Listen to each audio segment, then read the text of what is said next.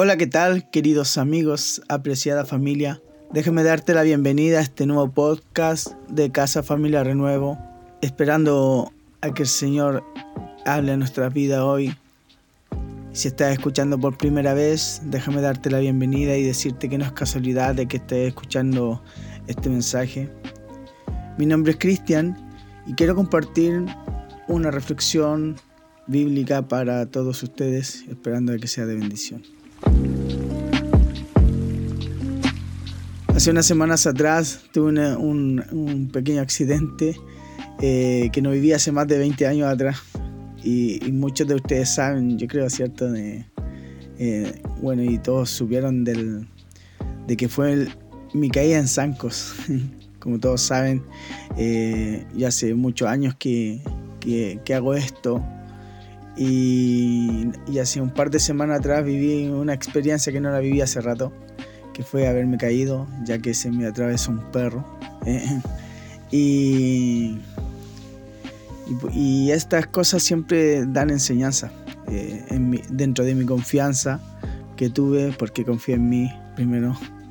Eh, me, hizo reflexionar eh, de estas cosas que, que hemos hecho, de nosotros nos confiamos y, por, mi, por mi seguridad que tenía pensé que no me iba a pasar nada.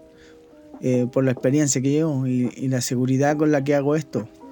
Bueno, pero de todo, dentro de toda esa confianza con, la que hago esto, eh, me ocurrió este accidente y se me atravesó un perro y caí al piso. Pero como decimos los artistas, el show debe continuar. Y me paré inmediato eh, con la ayuda de unas personas que habían ahí. Logré ponerme en pie y seguir haciendo lo que, lo que me gusta, lo que me apasiona. Pero, ¿por qué te comento esto?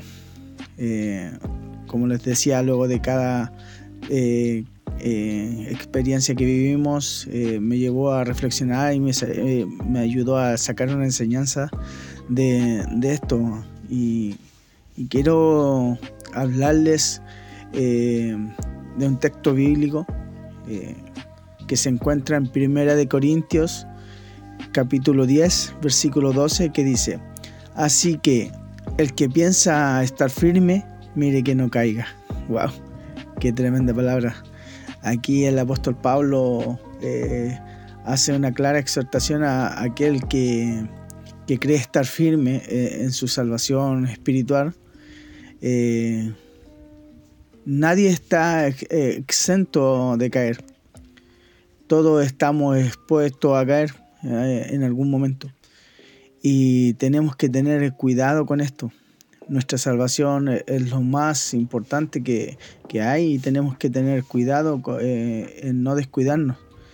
no descuidarnos de ella porque si, la, si nos descuidamos podemos caer. Confiar en nosotros mismos es estar descuidando nuestra salvación. Tenemos que tener cuidado para no caer.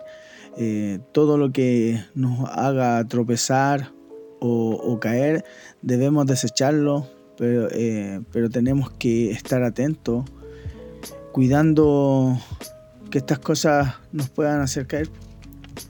Em, solo confiando y poniendo nuestra, eh, nuestra fe y nuestra confianza en Dios, podemos mantenernos firmes hasta el final, ya que Él nos sostiene.